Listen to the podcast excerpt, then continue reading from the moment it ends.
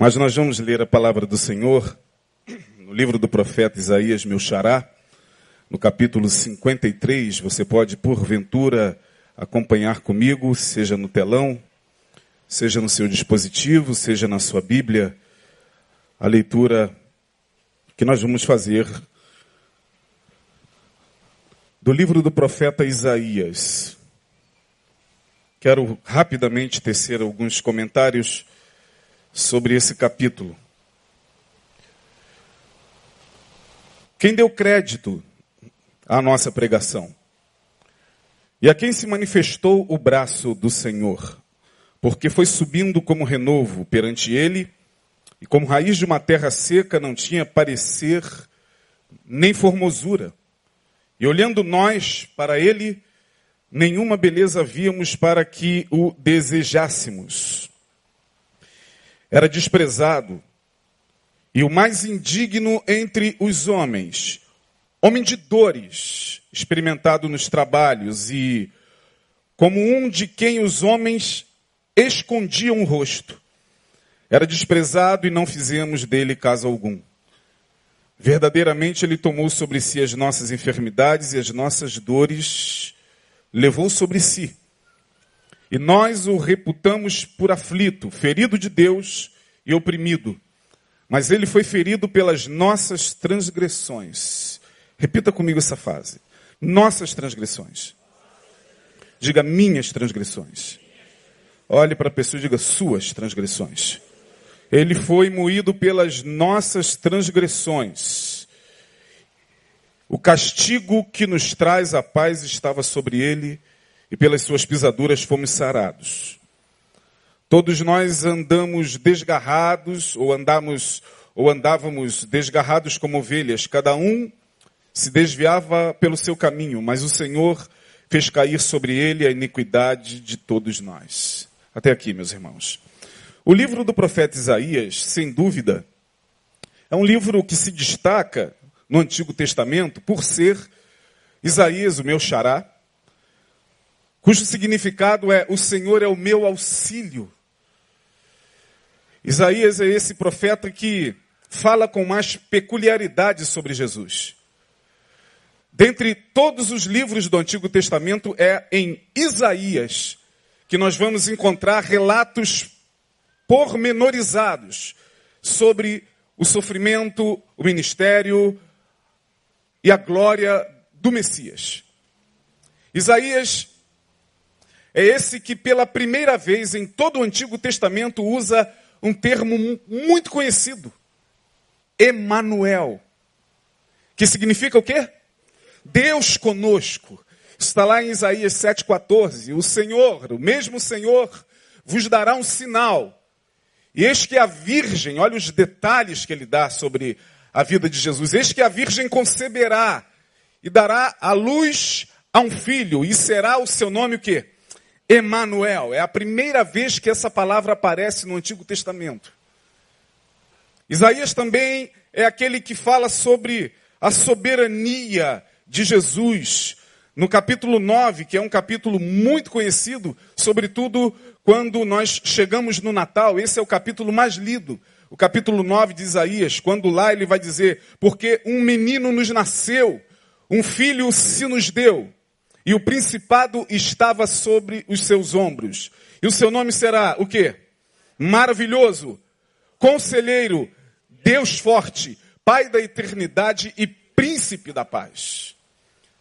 Mais adiante, no capítulo de número 42, ele fala sobre o servo, o servo que nasce de uma virgem.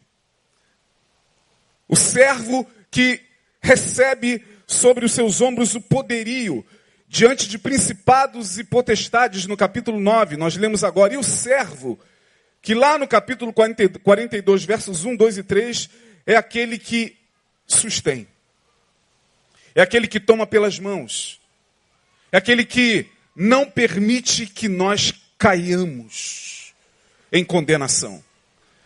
Eis aqui o meu servo, a quem eu sustenho, o meu escolhido, diz o Senhor, em quem se compraz a minha alma. Deus fala sobre o servo, sobre seu filho. Pus nele o meu espírito, sobre ele. Pus o meu espírito sobre ele, ele trará justiça às nações. Agora, olha que coisa interessante. Olha esse detalhe de Isaías no capítulo 42 sobre Jesus. Ele vai dizer que o servo não clamará, não fará ouvir a sua voz nas praças ou nas ruas e não se exaltará. Ele não virá com glamour, ele não virá com outdoor, ele não virá com trombetas gloriosas. Não, ele virá de uma forma muito, muito discreta. Porque a missão do servo, acima de tudo, era não esmagar a cana quebrada e nem apagar o pavio que fumega. Olha aí o texto, a cana trilhada, a cana esmagada, ele não quebrará. Ou seja, o servo é aquele que vai andar entre os homens e vai se deparar com homens esmagados pela vida, com homens destruídos pelos males e pelas mazelas da vida. Homens que, como cana quebrada, esmagada, estarão em frangalhos, espiritualmente falando, emocionalmente falando, socialmente falando. E ele, segundo o texto, servo, não vai acabar de destruir essa cana quebrada ou trilhada. Ele olha o servo e consegue ver esperança mesmo onde ninguém vê esperança. Isaías está dizendo: olha, assim como ele não vai quebrar a cana quebrar, a, a, cana, ele não vai esmagar a cana que já está trilhada ou, ou, ou, ou moída, ele também não vai apagar o pavio que fumega. Ou seja, o servo, Jesus, é aquele que terá a capacidade pelo Espírito de olhar para quem quer que seja na vida e ainda assim ver esperança. Esse é o servo apresentado por Isaías. E no capítulo 53, o que nos chama atenção, e eu quero rapidamente é, compartilhar com vocês sobre o servo, sobre Jesus, porque no capítulo 53, nós vemos uma descrição muito mais detalhada da entrada de Jesus no mundo dos homens. É aqui no capítulo 53 que Isaías começa a relatar com detalhes como seria Jesus Cristo entre nós. E o que nos chama atenção nesse capítulo é que Jesus aparece sem nenhuma expressão ou relevância social. A entrada de Jesus na vida, a entrada de Jesus no mundo, é uma entrada completamente antagônica à entrada triunfal dos grandes reis da história. A entrada de Jesus, segundo nós lemos agora no capítulo 53, é uma entrada é, diametralmente oposta à entrada dos grandes reis e dos grandes príncipes e dos grandes tribunos que entraram no mundo. Por exemplo, quando a gente vai para Daniel capítulo 11, verso 3, onde o profeta fala sobre a vinda de Alexandre o Grande, ele vai dizer, olha, porque surgirá um rei, aí está, se levantará um rei, um rei o que? Poderoso, que reinará com grande domínio. A palavra aqui é sobre Alexandre o Grande. E fará o que lhe aprouver. Olha só. Um rei que chegará e entrará na história com domínio, trilhando canas, esmagando homens e nações, estendendo o seu império, não não se importando em ampliar os seus domínios, mesmo que para isso ele possa destruir e esmagar povos. Porque foi assim que Alexandre fez, em toda a Ásia. E nós poderíamos dar outros exemplos, como Jades Khan, como Júlio César, o grande imperador romano, mas Jesus ele escolhe um outro caminho. Ele escolhe o caminho da humilhação. Ele escolhe o caminho da irrelevância. Ele escolhe o caminho da não visibilidade social. Ele escolhe o caminho da, da, do desprezo. Olha, Isaías, como já começa falando exatamente sobre, sobre esse caráter extraordinário que está implícito na pergunta: quem deu crédito? Quem deu crédito? Quem é? Da onde vem? Quem deu crédito à nossa pregação? Jesus entra fazendo um caminho contrário aos dos grandes reis. Porque Israel esperava também o seu rei. Israel também esperava o seu Messias. Jerusalém estava na expectativa de também um Messias, tal como Alexandre ou tal como Júlio César, ou pelo menos parecido com Saul, que segundo a palavra era um homem que da cintura para cima ninguém lhe sobressaía. Saul era belíssimo. Era um dos homens mais lindos do seu tempo. Saul era alguém para quem nós olhávamos e desejávamos. De Saul, o povo de Israel poderia dizer: olhávamos para ele e toda beleza víamos para que o desejássemos. Mas com Jesus não. Jesus ele entra e já desperta essa indagação social. Quem deu crédito? Quem deu crédito? Os judeus que acreditavam nesse Messias militar, nesse guerreiro, que viesse para destruir Roma, para pisar os inimigos, para estender os domínios do reino messiânico, os judeus se deparam com alguém que não tinha a menor expressividade social. E eles perguntam: quem deu crédito? a quem se manifestou o braço do Senhor. Ora, o braço do Senhor aqui significa a intervenção poderosa de Deus no mundo. Quando o judeu pensava no braço do Senhor, ele estava pensando em alguma coisa que, que designa poder e onipotência. Porquanto o braço do Senhor para o judeu se manifestava através do poder e da onipotência. Mas quando olhávamos para esse, aqui se manifestou o braço do Senhor. Ele não veio trazendo esse braço do Senhor. Porque até então, os judeus que esperavam na aparência o seu Messias se frustram, se decepcionam e perguntam: quem deu crédito a essa pregação? A quem se manifestou o braço?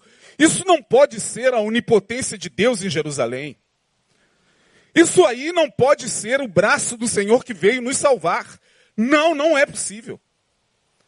Por isso que o profeta ele vai desenvolvendo essa entrada de Jesus por um outro caminho e fazendo perguntas e dizendo que não só o braço do Senhor, o braço da onipotência, o braço do poder, do poderio militar, do poderio terreno, não era visto nele? Como também ele não tinha nenhuma relevância social. Lá no versículo de número 2, ele vai dizer, o, o, o profeta Isaías diz, ele sobe como um, um, um renovo, como, como um, um broto como raiz de uma terra seca. Pense num deserto. O deserto é um lugar inóspito, insignificante. E é exatamente assim que Jesus surge na cena do mundo, como raiz de uma terra seca. Diz o texto que ele não tinha parecer nem formosura. Ele quebra todos os padrões e expectativas sociais, políticas e, quiçá, religiosas. Como raiz de uma terra seca, ele não tinha parecer nem formosura, e quando nós olhávamos para ele, nós não víamos nada que chamasse a atenção. Ou seja, ele era alguém que não chamava atenção nem por sua relevância como pessoa, nem com, por sua relevância como alguém que pudesse encarnar o braço do Senhor e cumprir as profecias. E agora olhávamos para ele e nenhuma beleza víamos para que o desejássemos. Ele não era desejável, porque Jesus apresenta-se no mundo, Jesus chega numa sociedade que está pautada naquilo que os olhos podem ver. Portanto, Jesus entra por um caminho completamente diferente da expectativa de uma sociedade que vive daquilo que vê, portanto, vive da aparência. Olhamos e não vemos nada. Estamos na expectativa do braço do Senhor e lá não está. Ou eles achavam que não estava. E o profeta ele vai avançando dizendo que agora ele não só não tem relevância, ele não só se torna alguém de quem não fizemos caso algum, ele passa, ele é invisível. Ele não chama atenção por nada, ele não tem posses, ele não tem status, ele não tem cargo político, ele não tem nenhuma linhagem nobre a não ser o fato dele pertencer à casa de Davi. A casa de Davi já quase não existia na sua época. Portanto, quando se buscava alguma coisa de relevante na vida do servo, na vida desse homem, nós não encontrávamos nada. Portanto, sua palavra não valia nada. O que ele falava entrava por um ouvido e saía por outro. Ele, ao passar por nós, esbarrava na gente e era mais um esbarrando. Ele, quando tentava se aproximar dos homens, os homens, segundo o texto do verso de número 3, era desprezado. Literalmente aqui, a palavra é rejeitado. Agora, ele não era só rejeitado. Ele era o mais indigno dentre os homens. Pense comigo. Ele não foi só indigno. Ele foi o mais indigno. Você sabe o que significa ser o mais indigno? Ele era o último dentre os homens. Sabe aquela coisa, ó? Imagina que tem um grupo aqui conversando, depois chega. Opa, peraí. Fica por aí. Tem um outro grupo aqui e ele era o, o último dos homens. Ou seja, ao se aproximar. Peraí, por favor, não, não atrapalhe. Não, não venha não venha falar nada porque nós não queremos ouvir o que você tem a dizer. Você não tem nada que possa despertar em nós, pelo menos algum tipo de, de beleza é, estética ou, ou física ou intelectual. Não, ele era o mais indigno dentre os homens. E diz o profeta que ele era não só isso, mas um homem de dores. A palavra aqui é suportar dores. Jesus era aquele que, vivenciando tudo isso, tendo optado por fazer esse caminho, ele próprio teve que suportar a rejeição, a indiferença e as dores de uma sociedade completamente adoecida. E por que, que eu estou falando isso? Simples, o texto me mostra que, ao olharmos para ele, nenhuma beleza vimos, sabe por quê? Porque, quando olhávamos para ele, nós vimos a nós mesmos. E por que nós vimos a nós mesmos? Porque ele carregou sobre si as nossas dores. Ele quis tomar sobre si as nossas doenças. Ele quis tomar sobre si os nossos preconceitos. Ele quis, eu vou tomar sobre mim a doença deles. Eu opto, eu escolho carregar as dores que me serão imputadas, as dores que me serão impostas, não pelo Pai, mas por eles. Porque, Pai, tu sabes quem eu sou, eu sei quem tu és. Tu sabes que o fato de eu ser um homem de dores, ferido, diz o texto, e reputado como aflito e ferido de Deus, ou seja, as pessoas olhavam para ele e talvez conjecturavam, sabe por que ele é assim? Pode ser que ele seja alguém que pecou contra Deus, por isso que ele está ferido. Por isso que ele está doente. Por isso que ele está enfermo. Diz o texto, todavia agradou ao Senhor fazê-lo enfermar. Não é porque Deus colocou Jesus doente, não. Agradou ao Senhor colocá-lo nesse mundo para que por ele eu e você nos enxergássemos. Portanto, quando eu propus nesta noite falar sobre Jesus, a sociedade do preconceito e as projeções do inconsciente coletivo, eu quero deixar claro algumas questões aqui para a gente correr com o texto. Primeiro, o mesmo preconceito que hoje eu e você sofremos na sociedade, alguns de vocês são invisíveis para a sociedade. Alguns de nós é irrelevante para o próximo. Alguns de nós, você que me ouve aqui, que me ouve do outro lado, você sabe muito bem o que é ser rejeitado. Você sabe muito bem o que é chegar em um círculo e ser colocado de lado. Alguns de vocês, não sei se todos, mas alguns de vocês sabem o que é carregar o peso de toda uma rejeição social. Portanto, Jesus ele opta por fazer o caminho que ele sabia que nós um dia iríamos fazer. Ele não vai pela estrada dos reis, mas ele vai pela estrada dos humilhados. Porque se ele não faz esse caminho, nós não poderíamos cantar o que nós cantamos aqui hoje. Se ele não opta por entrar e trilhar na estrada dos oprimidos, dos rejeitados, dos excluídos, ah, você não estaria aqui cantando com alegria essas músicas lindíssimas que o Kleber Lucas está ministrando. Você só está aqui cantando com gozo porque ele passou por essa estrada muito antes de você. Aleluia.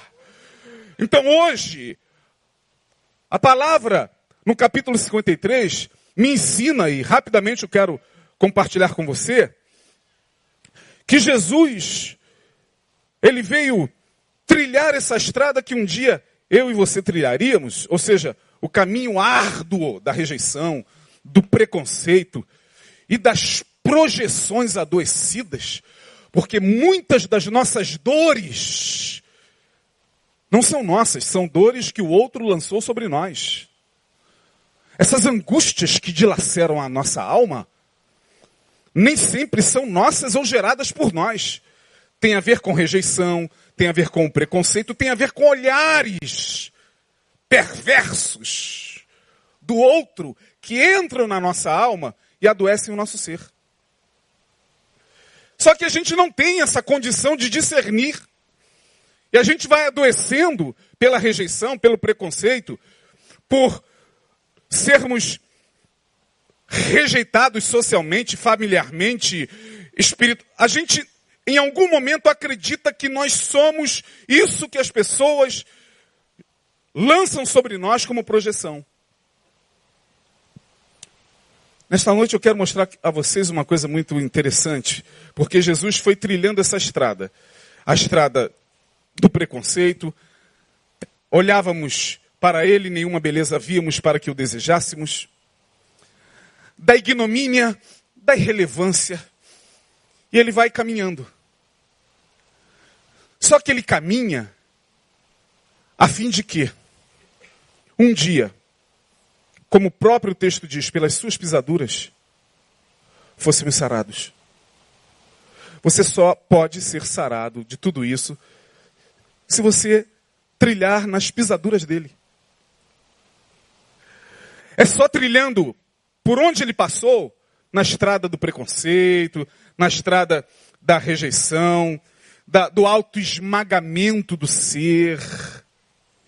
Só quando você pisa nessa estrada por onde ele pisou, você começa a perceber o quão grande é o amor dele por você.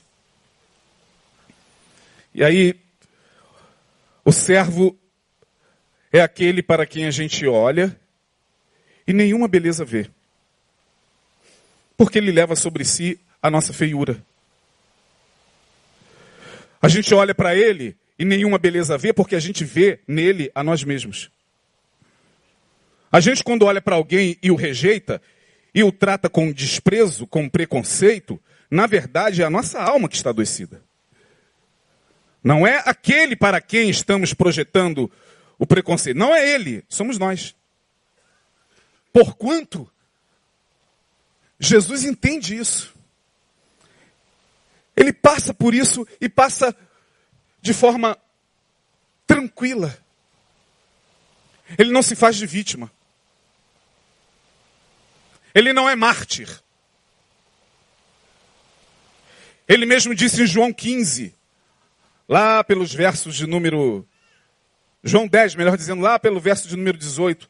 É, Por isso o Pai me ama, porque eu dou a minha vida e tenho poder para tornar a trazê-la.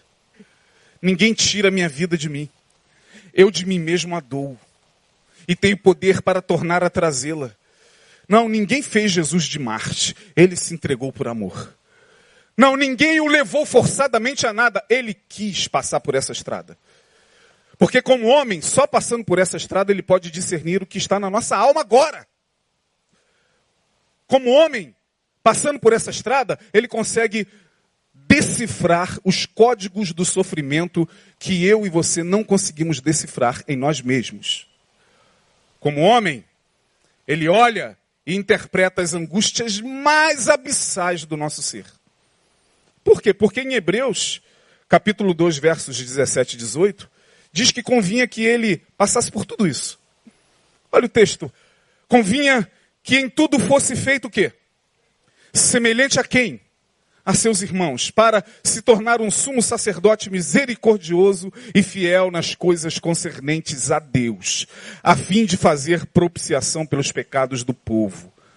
Então ele tinha que receber sobre os seus ombros o peso esmagador do preconceito, da rejeição, das projeções adoecidas daquela sociedade, para que nele mesmo ele pudesse fazer a expiação, para que por ele nós fôssemos sarados pelas suas pisaduras.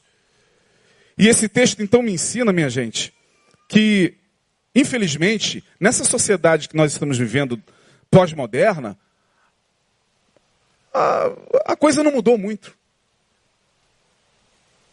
A gente todo dia tem que lidar com isso. A gente todo dia tem que tentar sobreviver a tudo isso que lançam muitas vezes sobre nós e a gente recebe como sendo nosso. Você é feio, você acredita que você é feio, você você é irrelevante e você acredita que você é. Você é isso, você é aquilo, você é aquilo outro. As pessoas, elas falam a gente. Antes de Jesus falar, ele foi falado. Muitas vezes, antes de você falar, você já é falado pelas pessoas. E não será diferente até o último dia da sua vida. O tempo todo a gente é falado. São mil projeções construídas sobre nós. São mil projeções construídas sobre mim e sobre você. Certa feita, Jesus reúne os discípulos e pergunta: o que, é que eles estão falando de mim? Eles me falam como? Ah, Senhor, uns, pode dizer? Pode. Olha, uns dizem que tu és é, Jeremias, outros dizem que tu és um dos profetas, mas ó, outros dizem que tu és isso, outros dizem que tu és aquilo, outros dizem que tu és um enganador, outros dizem que tu és a reencarnação, outro... e Jesus olha tranquilamente para eles e diz: E vocês o que dizem? Vamos procurar saber aqui dessa rede social aqui. Tá, da rede social de lá eu já sei que estão falando. E daqui? Dos mais íntimos. Ah, Pedro se levanta e diz: Senhor, tu és o Cristo, o filho que? Do Deus vivo. Mas nem isso abalou a estima de Jesus. Jesus não ficou alegre nem um pouco. Porque Jesus sabia quem ele era. Jesus não dependia de aplausos humanos. Para ele, tanto fazia os vivas como as vaias, os aplausos como os vitupérios. Ele sabia que os mesmos que gritariam, Osana, Osana, bendito o quê? O que vem em nome do Senhor, gritariam os mesmos, crucifica-o, crucifica-o. Assim somos nós. Assim nós lidamos todos os dias com as nossas próprias emoções em relação à sociedade e ao outro. Assim está a sociedade hoje, assim estão as redes sociais, assim estão as ideologias, todas carregadas de projeção sobre o outro. Tu és o Cristo, filho do Deus vivo. Jesus olha para ele e diz: Bem-aventurado, Simão. Quero só te dar, assim, fazer uma observação. Não fique alegre porque você foi bem-aventurado em falar de fato quem eu sou. Porque quem te revelou isso foi o meu Pai que está nos céus. Ou seja, Jesus está dizendo o seguinte: que só é possível alguém olhar para o outro e dizer de fato quem o outro é, se o Pai revelar. Quem é você, irmão? Quem sou eu para você? Quem é o pastor Neil? Quem é o Kleber Lucas? A construção daquilo que na mente de vocês vocês elaboram. Uma construção positiva, uma construção negativa, mas quem são esses homens? Quem são vocês? Olha para a pessoa que está ao seu lado aí. Quem é essa pessoa? Não, você não tem como dizer de fato quem ela é. Você pode elaborar. E aí você vai levar em conta como ela está vestida, você vai levar em conta a cor da pele. Você vai levar em conta a sua orientação sexual. Olha como nós vamos construindo e elaborando o outro em nós. Você vai levar em conta se ela é rica ou pobre, se ela tem relevância em função do lugar onde ela mora ou não. Não são elaborações. Porque Jesus, pô, nascido em Belém. O que é Belém? O que é Belém? Uma cidadezinha insignificante que nem era muito comentada nos grandes círculos de Jerusalém, Belém. Belém é a cidade do pão. A palavra Belém significa Beit Lehem, que Beit é casa, Lehem é pão, mas não se traduz no hebraico como casa do pão, é padaria mesmo. Jesus nasceu numa padaria. Que Belém, padaria, que lugar é esse? Mas Jesus sabia tanto quem ele era que mais tarde em João 6 ele vai dizer: Eu sou o pão da vida.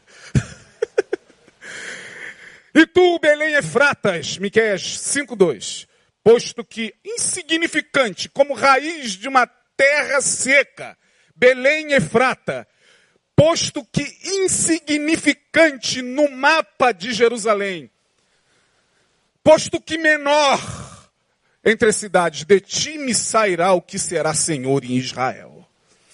Então o que, que pode sair desse morro aqui em frente? Traficantes, pastor, não, pode sair um grande homem. Pode sair uma grande mulher. Pode sair um grande pastor, um grande músico, um homem de bem. Mas daí, sim, de Belém. Belém, a menor, a raiz que brota de uma terra seca. E assim a gente caminha mostrando esses três estigmas da sociedade do preconceito. Primeiro é a irrelevância social, está aí no verso 1. Irrelevância, quem deu crédito? Quem é esse menino que está falando? Quem é essa mulher que está falando? Ela fala em nome de quem? Quem lhe deu autoridade para falar? Quem é? Quem deu crédito à nossa pregação? Aqui se manifestou o braço do Senhor. Irrelevância social e existencial. Quanta gente hoje, meus irmãos, estão à margem dos nossos olhos. Acaba o culto, você vai entrar no seu carro, vai ligar o ar-condicionado e vai passar por tantos deles. Tantos que são invisíveis. Tantos que já estão na mira da morte. Tantos que precisam morrer para ter mais espaço para mim e para você. Que precisam ser eliminados pelo sistema mesmo para que através dos nossos aplausos a gente diga: tem, sobrou mais água, tem mais comida e tem mais espaço na praia. Mas quem é esse que tombou ontem na esquina da tua casa? Marginal, pastor, bandido. Socialmente, sim. Para Deus. Quem ele era? Você conhece a história dele? Você sabe o que o levou? Ah, pastor, ele fez a opção, sim. Opções não são tão simples assim na vida. Então, muito cuidado ao sair daqui e julgar quem quer que seja. Em nome de Jesus. Pelo amor de Jesus. Pelo amor ao Evangelho. Pelo amor àquele que fez esse caminho dos humilhados, dos rejeitados, dos estigmatizados em nome de Jesus. Contenha a tua pulsão em julgar as pessoas. Essa pulsão está em nós mesmos. Você vai sair daqui e amanhã você vai estar julgando. Pela elaboração que você vai construir de quem você não conhece, você vai dizer é assim, é assado, é estranho, não fui com a cara dele, é, é, é bandido, vou descer no próximo. Às vezes não, é trabalhador, mas de repente tem uma cor um pouquinho mais queimada. Entrou no ônibus, é mal encarado, pastor. Sim, Jesus também era. Olhávamos para ele e nenhuma beleza víamos. Eu fico imaginando Jesus entrando no ônibus hoje. Com bermuda rasgada, jeans e tênis. Deus me livre, vou saltar no próximo ponto. Quem é esse homem? Quem é esse, esse mal encarado? Olhamos para ele e nenhuma beleza víamos. É, Deus vai levantar daqui para frente muita gente que vai carregar as dores dessa nação doente. São os profetas que Deus está levantando nesses dias. No nome de Jesus. E não pensa que eles virão dos grandes congressos. Não pense você que eles virão de trás dos grandes púlpitos das grandes catedrais. Eles podem estar brotando agora ali, fazendo um rap e denunciando a injustiça, a iniquidade, inclusive nossa, do sistema. Segundo, relevância social e existencial, três estigmas dessa sociedade do preconceito, relevância geográfica, já falei, Belém, a favela de Jerusalém, a menor entre as cidades, a Zona Oeste, e o lugar da Zona Oeste que a gente nem sabe que existe. A Zona Norte, talvez o lugar mais irrelevante que nunca saiu sequer no RJTV. Oh, esse lugar existe? Existe, é Belém. Tem coisa boa vinda de lá? É bem provável. Terceiro, a relevância estética, né? A gente hoje vive na sociedade da imagem, então tem que ser bonito para se estabelecer nessa sociedade. A sociedade não é mais dos feios. Você ouve o pastor Neil falar isso aqui o tempo todo. Então é feio, a gente chama de feio mesmo. Você é feio. Ela é feia. Que mulher horrível. Que homem feio. Será que a gente não está vendo a nossa feiura lá também? Será que o feio não está revelando alguma coisa feia que existe no nosso coração? Porque a gente olha para Jesus e diz: feio, não, não é porque ele era feio. Eu não acredito que Jesus era um homem feio. Até porque não se sabe o rosto dele. Eu acredito que quando a gente olhava para ele, a gente via a nós mesmos. Então, quando a gente para para pensar nisso, a gente é confrontado nessa noite. É confrontado a trilhar o caminho dele. É confrontado a entrar na estrada que ele pisou. Porém, mesmo com a sociedade do preconceito, e mesmo carregando as projeções, muitas vezes, do inconsciente coletivo, Jesus não se tornou complexado. Não, complexado, não. Ele não se deixou vitimizar. Você não vê Jesus chorando. Quando ele está falando e um grupo enorme de pessoas, lá em João 6, eu sou o pão da vida e tal, e diz o texto que sai um grupo para lá, outro para cá e tal, daqui a pouco só fica 12. Todos se foram. Como Jesus era um homem muito bem resolvido e sabia que o que ele estava falando e incomodando nada mais era do que as projeções do povo que não suportava a sua fala, que a sua fala em João 6 era uma fala de denúncia, sobretudo aos sacerdotes, ninguém fica. Você está pensando que Jesus corre para orar lá no monte? Senhor, tem misericórdia, ó Pai. Pai, me abandonaram, Pai. Pai, deve estar acontecendo alguma coisa na minha vida. Estou em pecado, Pai. Ninguém me ouve. Você está pensando que Jesus fez isso? Não vai lá para o texto. Ele olha para os discípulos com cabeça erguida e diz: Vocês também querem ir? Eu me resolvo sozinho com o pai. A porta da rua é serventia da casa para vocês também. Vocês também querem se retirar? Aí mais uma vez Pedro se levanta e diz: Senhor, para onde? O que? Iremos nós, se só tu tens palavra de vida eterna. Mais uma vez, Jesus não faz como a gente faz. Ó oh, Pedro, ó oh, Pedro, só você mesmo para me entender.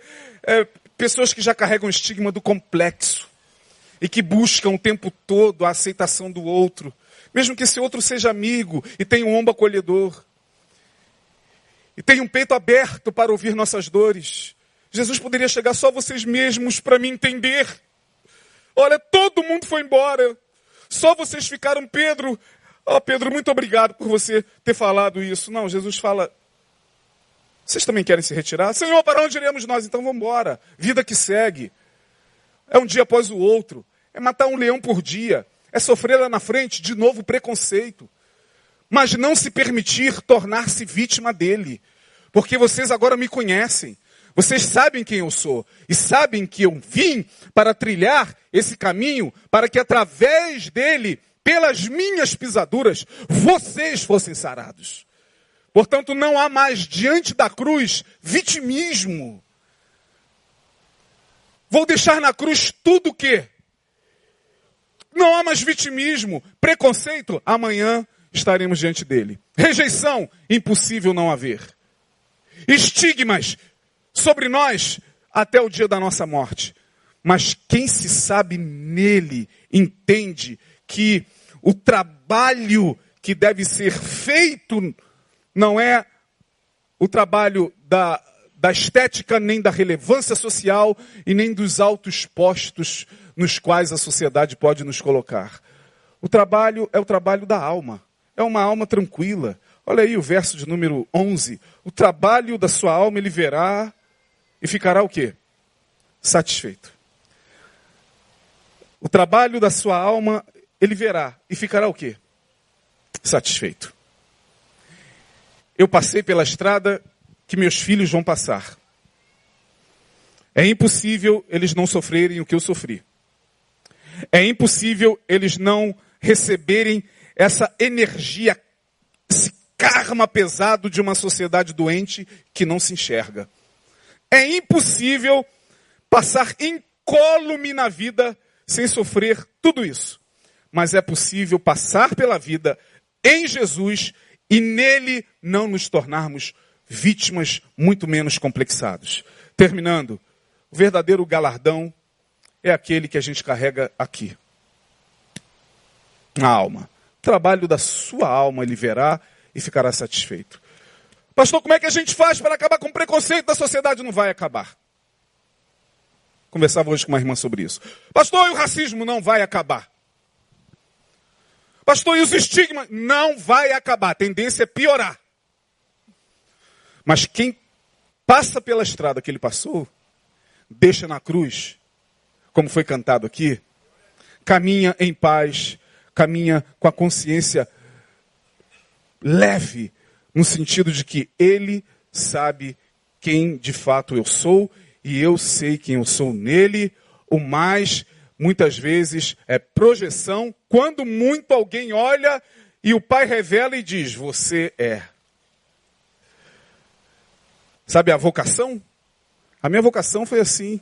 A vocação de muitos dos pastores. Alguém chega, olha e diz: Você tem uma vocação pastoral. Como é que ele sabe? O pai revela. E se o pai não revelar? Ele vai arriscar, vai bater na trave. Ele pode falar alguma coisa que nada tem a ver com a gente, ou pode ser que tenha. Aí é bom você se enxergar, mas nesta noite eu quero dizer o seguinte: nele, e somente nele, nós podemos ser sarados de uma sociedade que está adoecendo a cada dia, de um povo que está mergulhado nas percepções distorcidas de si e do outro, e nas projeções de um inconsciente que vai se formando como nuvem esmagadora sobre a sociedade. Que em Jesus nós possamos entender que nessa noite, se você veio aqui, está amargurado, Porque falaram de você alguma coisa, falaram de você, mas ó, você vai ser convidado nesta noite a trilhar a estrada que Jesus trilhou para que através das suas pisaduras você seja sarado. Quantos querem ser sarados nessa noite? Então diga, Senhor, me sara, porque eu não posso mais carregar os pesos de uma projeção adoecida de quem quer que seja. Já não basta eu mesmo com os meus dilemas. Então me, me livra e me permita entender a tua palavra e saber que o Senhor, primeiramente, sofreu tudo isso. E a minha inspiração está caindo aqui no chão. O Senhor passou por tudo isso para que eu possa passar em paz. Estigmas familiares, estigmas sociais, estigmas de toda ordem. Você é isso, você é aquilo, não gosta de você, você deveria. Estigmas, estigmas, estigmas, estigmas. Em Jesus a gente não precisa mais se vitimar por eles. Nem pela cor da nossa pele, nem pela nossa orientação sexual. Porque acusar uma pessoa de homossexual e falar que ela tem que morrer ou ir para o inferno é muito fácil. Difícil é sentar e ouvir a história familiar dela. Não, não, não, isso aí não, peraí, isso aí é para o psicólogo, isso aí é para o pastor. Não. Difícil é você sentar e ouvir o drama que ela viveu, os abusos que ela teve que enfrentar em família. Difícil é isso. Acusar? Tem que ir para o inferno. Condenado, pecado, ah, tem que morrer. Ah, isso é fácil, gente. O problema é fazer como Jesus. Filho, perdoados estão os teus pecados. Vai, não peques mais, porque pelas minhas pisaduras você já foi sarado. Amém, irmãos? Deus abençoe.